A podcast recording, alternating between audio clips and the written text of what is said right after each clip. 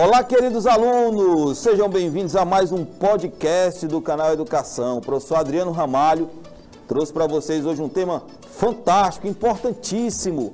Nós vamos dar uma voltinha do outro lado do mundo, hein? Vamos conhecer um pouquinho da Ásia. Nós que moramos na região da América, principalmente na América do Sul, temos pouco conhecimento dessa região, mas algo muito interessante. Por mais nós tenhamos uma grande distância territorial com a Ásia, nós temos grandes parceiros comerciais na Ásia. Podemos citar, por exemplo, a China. Nos últimos anos, a China é um motivo de grande interesse mundial por ter um grande comércio, grande mão de obra, grande matéria-prima, além do Japão, também nessa região da Ásia, principalmente no Sudeste Asiático, tá ok? Então vamos lá, o podcast de hoje, o tema está associado à Ásia o maior continente do nosso querido planeta Terra. A maior população também se encontra lá. Números absurdos, na casa de 4,5 bilhões de habitantes. É um número muito forte. Se a gente for analisar, um planeta que tem 7 bilhões de habitantes, nós temos somente na Ásia 4,5 bilhões, é acima de quase dois terços da população do mundo. O que, é que a gente pode destacar? Por ter uma grande população, ter uma forte economia, ter países que apresentam forte desempenho social também nas últimas décadas, é muito importante relembrar os pontos econômicos da Ásia e também relembrar alguns pontos naturais da Ásia. Vamos começar pelo lado econômico. Economicamente se falando, por que os países asiáticos vêm apresentando um forte crescimento nas últimas três décadas. Palavras simples para que você compreenda. Abertura do mercado. Como é que você abre o mercado? Você mostra para o mundo que você tem matéria-prima, você mostra para o mundo que você tem mercado consumidor. E um ponto importante, não só matéria-prima, mas também como mercado consumidor, muito punjante, muito forte. Nós temos exemplos de empresas norte-americanas, como a Apple, que hoje está fixada na China. Lá ela não tem o nome Apple, ela tem o nome Foxconn. Mas por que a Apple, que é americana da região nordeste dos Estados Unidos, foi se fixar na China? Encaixa os dois elementos que eu citei para vocês. Tem o mercado consumidor e tem a matéria-prima. E uma matéria-prima muito disciplinada.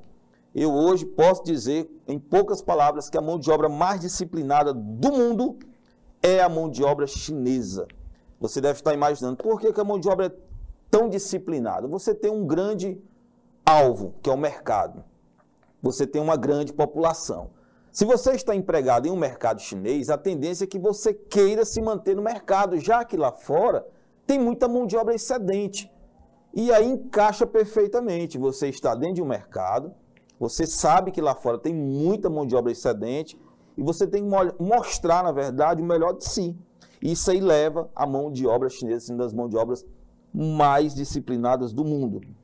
Outra economia importante nessa região é o Japão, país que todos sabemos, depois da Segunda Guerra Mundial, estava totalmente arrasado, sofreu com ogivas nucleares, fez um cenário econômico muito inteligente, criou um cenário econômico muito inteligente, porque o mesmo que jogou a bomba no Japão, a gente recorda que foi o mesmo que tentou emprestar bilhões de dólares para o Japão, tentando transformar o Japão em um país dependente, os Estados Unidos. Interessante, não é?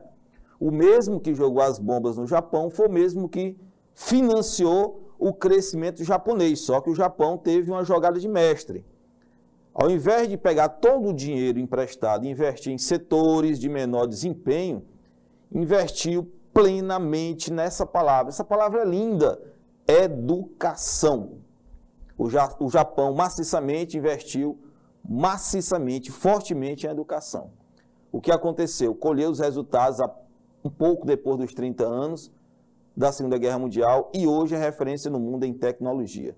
Também temos a Índia, um país que vem seguindo os mesmos passos da China, abrindo economicamente seu mercado para empresas multinacionais Lembrando que a China é a primeira em população na Ásia e a Índia é a segunda maior população da Ásia. Temos outros territórios, como as regiões de Taiwan, Hong Kong, Filipinas, região da Malásia, Indonésia, regiões belíssimas, regiões de pontos turísticos impressionantes. Também temos essa grande área da Rússia. Não podemos esquecer que a Rússia é o maior país do mundo e tem terras no território europeu, como tem terras no território da Ásia, um país euro-asiático.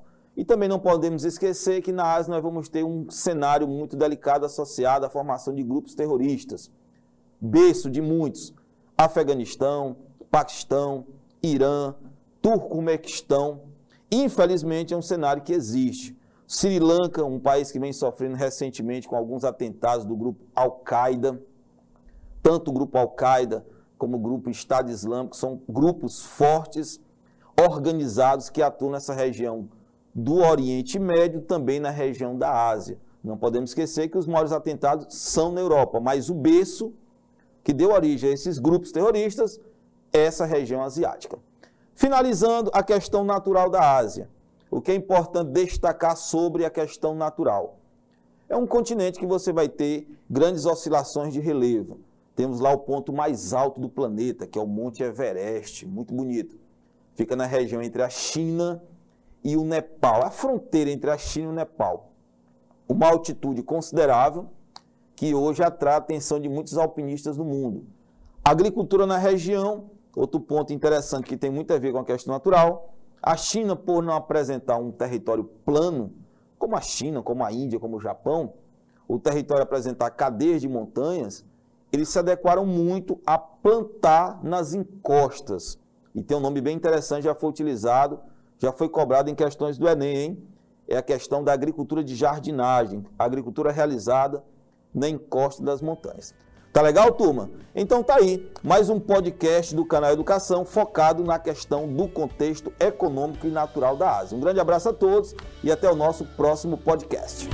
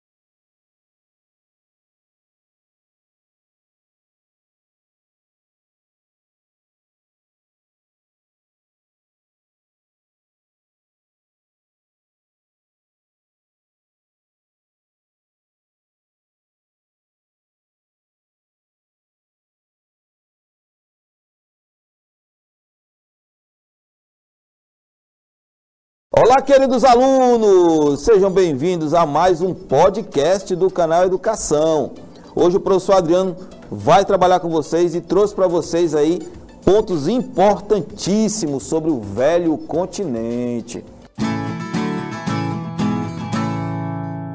Muitos chamados de velho mundo. Quem seria o velho mundo, turma? Europa. O velho mundo é o continente europeu, um continente vasto de características naturais vasto de características sociais. Hoje, se você pensar em um padrão de vida, no planeta você está falando do velho mundo, do velho continente europeu. Vamos começar falando sobre as características físicas da Europa, depois a gente dá mais ênfase à parte econômica da Europa. Europa é um continente, limita-se a oeste com o Oceano Atlântico, ao sul temos o Mar Mediterrâneo, uma região muito tensa da Europa, porque a gente lembra que o mar Mediterrâneo, ao sul da Europa, é, na verdade, o grande limite entre a Europa e a África. Sabemos que nos últimos 10 anos, o mar Mediterrâneo é a porta de entrada para os africanos que buscam morar na Europa. Ao norte, nós vamos ter o Oceano Glacial Ártico e a leste, nós vamos ter o limite com a Ásia. Desses quatro limites importantes, norte, sul, leste e oeste, o mais tenso hoje, sem dúvida nenhuma, é o limite sul, que, como eu comentei com vocês, é o limite com a África. Nos últimos 10 anos, mas nos últimos 5 anos, é muito mais visível a entrada em massa de grupos de africanos buscando melhor qualidade de vida na Europa. Isso devido às guerras civis, as guerras civis que se assolam no continente africano. Clima da Europa, bem interessante. Nós estamos margeando dezembro, margeando o final do ano. Está começando na Europa o período mais frio do ano. Aqui no nosso território brasileiro, estamos chegando no período do verão, com as nossas chuvas mais intensas, mas a Europa agora está começando a sentir as temperaturas mais baixas. É um continente que está localizado acima do Trópico de Câncer, e isso leva a ser um continente frio, um continente frio. Se a gente destacar Noruega, Finlândia, nós temos países na Europa que estão praticamente na região do Ártico. Temperaturas anuais que podem chegar até 36 negativo, muito frio. Também temos regiões da Europa que têm um pouco de característica tropical, que seriam as regiões do sul da Itália, do sul da Espanha, do sul de Portugal. Vegetações europeias, nós vamos ter uma grande formação de florestas caducifoliadas. O que é uma floresta caducifoliada? É uma floresta onde ela perde grande parte das suas folhas em um determinado período do ano, formando aqueles lindos bosques que a gente acompanha sempre nos documentários, nos filmes europeus. Relevo. A Europa tem um relevo bem misto. Nós temos áreas de planícies em alguns países na região central, mas predominamos também a presença dos Alpes.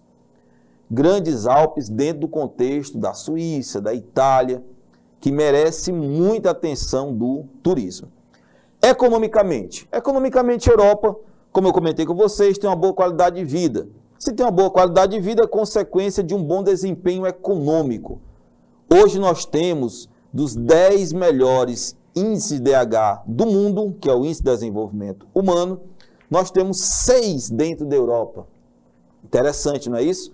Dos dez melhores do mundo, seis estão dentro da Europa. E sem dúvida nenhuma, os dois melhores, Noruega e Suíça, o que leva a uma boa qualidade de vida, distribuição de renda, bom grau de escolaridade, geração de emprego, emprego com uma remuneração justa, justa, boa gestão pública, redução dos índices de corrupção, são elementos básicos que levam qualquer nação a um desenvolvimento.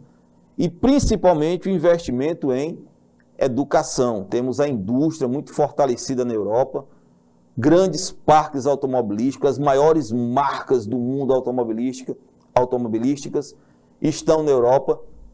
Isso aí leva a transformar um continente em um continente muito forte. Temos o grande conjunto formado pelos 26 países, dando origem à União Europeia, que consolidou-se muito recente, com a moeda muito forte, que é o euro. Hoje já bate de frente com o dólar, tem uma valorização superior ao dólar. Tivemos recentemente a saída do Reino Unido da União Europeia.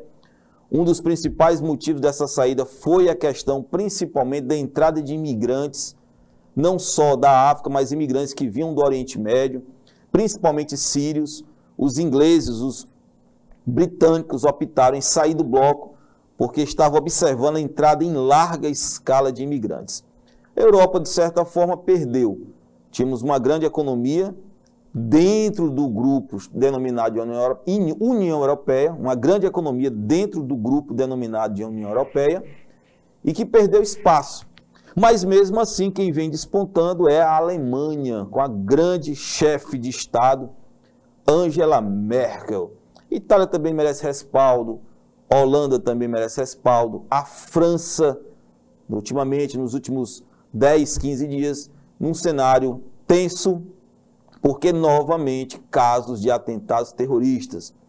Tivemos o caso do professor Samuel Paty, recentemente em Paris, onde em sala de aula comentou sobre o Alcorão e comentou sobre Maomé. Foi um mais um dos alvos de decapitação pelo Estado Islâmico. E o mais interessante de toda essa situação é que o professor Samuel Paty, quando foi comentar sobre esse cenário de charges, degrinindo a imagem de Maomé, alunos relataram em casa para os pais, os pais criaram um grupo nas redes sociais as mensagens se espalharam rapidamente. Um jovem de 22 anos, adepto do Estado Islâmico, foi até a porta da escola e decapitou o professor Samuel Paty. E iniciou toda uma série de atentados. Tivemos também na igreja em Nice, no sul da França, duas pessoas decapitadas e uma esfaqueada até a morte, que foi a brasileira. Tivemos outro caso na embaixada espanhola, mas na Arábia Saudita. São muitos casos, muitos casos que mostram que a Europa, por mais que tenha uma infraestrutura de qualidade de vida, vem sofrendo muito com o terror. A Finlândia, recentemente também, um grande atentado. A Áustria, Viena, na Áustria, outro grande atentado a tiros. O que fica de respaldo para a Europa? Um continente que cresceu com características de qualidade de vida. E nos últimos anos, com esse cenário da crise que o terror vem causando no mundo, vem sendo o berço do grupo Estado Islâmico, o berço de células. Não estou dizendo que é o berço de origem do grupo Estado Islâmico, mas o berço de células do grupo Estado Islâmico. E finalizando, não podemos esquecer que a França, que está sendo alvo de diversos ataques terroristas, tem muita relação por termos na França grande quantidade de mesquitas e de comunidades muçulmanas fixadas há décadas na França. A França, por apresentar um grande número de comunidades muçulmanas, hoje tem sido um dos grandes cenários do terror. Não estou afirmando que por termos comunidades muçulmanas em um país, nós vamos ter atentados, não. Infelizmente, na França, por ter grande comunidade muçulmana, células do grupo Estado Islâmico estão se infiltrando dentro dessas comunidades para realizar seus atentados. Com foco na Europa, o velho mundo, o velho continente que apresenta a melhor qualidade de vida do planeta. Um grande abraço a todos e até o nosso próximo podcast.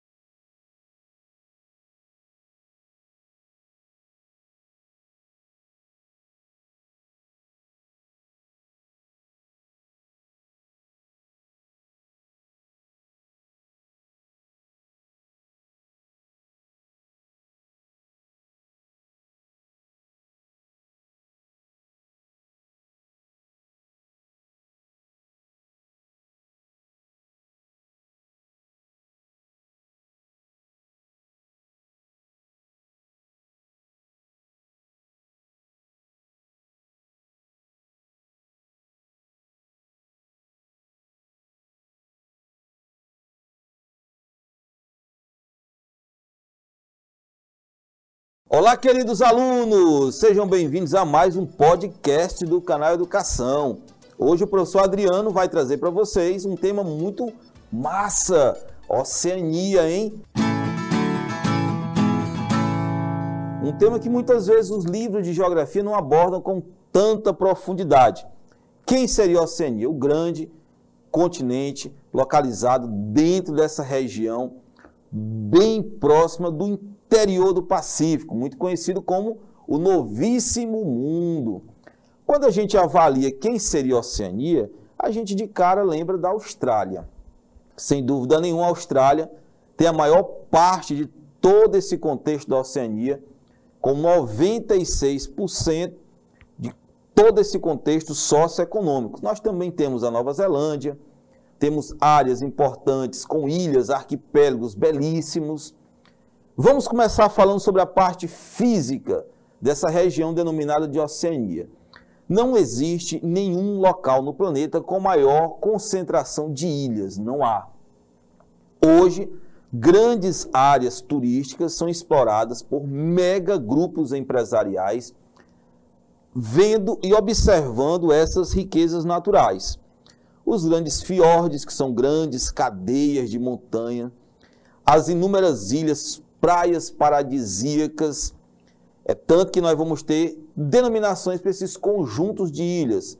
Nós temos a Melanésia, que são as ilhas habitadas por comunidades negras. Nós temos a Micronésia, que são pequenas ilhas, a maioria delas totalmente desabitadas, às vezes nem tocadas ainda pelo homem. E temos a região da Polinésia, que é um grande conjunto de pequenas ilhas, todas elas muito próximas, muito atreladas. Grande ocupação dessas ilhas teve influência europeia. A França, a Inglaterra, temos relatos históricos que ingleses utilizavam essas ilhas para ser local de cativeiro para determinados criminosos. É um pouquinho de história, bem interessante isso. A Nova Zelândia, região também de Papua Nova Guiné, que formam a Indonésia, temos relatos de espécies endêmicas que são encontradas apenas naqueles pequenos territórios. Vamos ter a ocorrência do canguru, do koala. Se estima hoje que tenhamos mais de 1.700 espécies muitas delas nem totalmente catalogadas, tanto de espécies animais como de espécies vegetais. O centro de tudo, economicamente se falando, seria a Austrália. Duas grandes cidades, Sydney e Melbourne. Vocês devem lembrar muito bem que quando vamos marcar aquele momento da passagem de ano, a primeira passagem de ano noticiada no mundo é em Sydney, na Austrália, e Melbourne, na Austrália seriam as duas grandes cidades do planeta que, devido ao Sol nascer no leste e se pôr no oeste, são as duas primeiras cidades a acompanharem a passagem de ano. É bem interessante isso. A gente pode até avaliar que quando lá em Sydney ou Melbourne, na Austrália, estão comemorando a passagem de ano, aqui no Brasil ainda é 11 horas da manhã. É, nós ainda vamos transcorrer o meio-dia do nosso dia, do dia 31, transcorrer a tarde inteira, entrar pela noite, esperar a passagem de ano. Mas lá em Sydney e Melbourne já foi, já transcorreu o ano seguinte, às 11 horas da manhã, horário de Brasília. É sempre muito interessante lembrar disso aí. Região também que tem grande ocorrência de placas tectônicas. Essas placas tectônicas, esse encontro de placas tectônicas, nós temos uma certa instabilidade temos a ocorrência de vários vulcões na área, como o famoso Kilauea, um vulcão que historicamente tem relatos de inúmeras mortes, porque a população habita as margens desse vulcão, devido às margens desse vulcão apresentar forte riqueza de matéria orgânica. Dado interessante, ó. As margens dos vulcões, nós temos uma grande riqueza de matéria orgânica. E comunidades no mundo inteiro continuam insistindo na agricultura ao lado dessas bordas dos vulcões. E já tivemos casos de inúmeras mortes à margem do Kilauea, um dos grandes vulcões dessa região da Oceania. Grandes marsupiais, eu citei para vocês, os koalas. Temos também a grande ocorrência nos rios e lagos da Oceania do crocodilo australiano, gigante, um animal gigantesco. Temos relatos de animais de até 6 metros e 80 centímetros. É muito grande. Muito diferente do nosso jacaré brasileiro, do papo amarelo ou jacaré açu, que fica na casa dos seus 3 metros e meio. Muito, muito, muito horripilante. O animal, como o jacaré, o crocodilo que é maior do que o jacaré, chegar a 6 metros e 80 centímetros é de deixar qualquer um tremendo na base. Cuidado! Outro lugar muito interessante, finalizando essa parte física da Oceania, é a questão dos grandes, gigantes tubarões brancos. Sempre muito noticiados na mídia, grandes torneios de dentro desse contexto da Oceania, torneios de surf, e nós temos a grande incidência de ataques de tubarões. O que leva a isso? O que leva são as águas que favorecem a reprodução dos animais, e termos nesse conjunto de ilhas que formam, essas pequenas ilhas que formam a Oceania, uma grande riqueza de animais, de pequenos peixes que atraem esses tubarões. E o homem curtindo o seu surf no mesmo habitat pode ser vítima sim, pode ser vítima sim desses ataques desses animais gigantes. Nós temos tubarões na região da Austrália, no sul da Austrália, onde nós temos grandes campeonatos de surf, tubarões já filmados na casa dos seus 5 metros. É um animal gigante. E tranquilamente o homem, em cima de uma prancha de surf, é vítima fatal. Economicamente, turismo, já citei para vocês, Não temos características naturais para uma agricultura em grande escala, não temos. Temos mais a questão turística. A Austrália, como eu comentei com vocês, que tem 96% de todo esse território, boa parte da Austrália é formada por gigantes desertos, gigantes desertos, e que não leva a termos um clima favorável para a agricultura. Temos um desenvolvimento forte na indústria. A Austrália hoje está entre os três melhores índices de desenvolvimento do mundo, mas porque não investiu em setores primários e investiu na geração de tecnologia.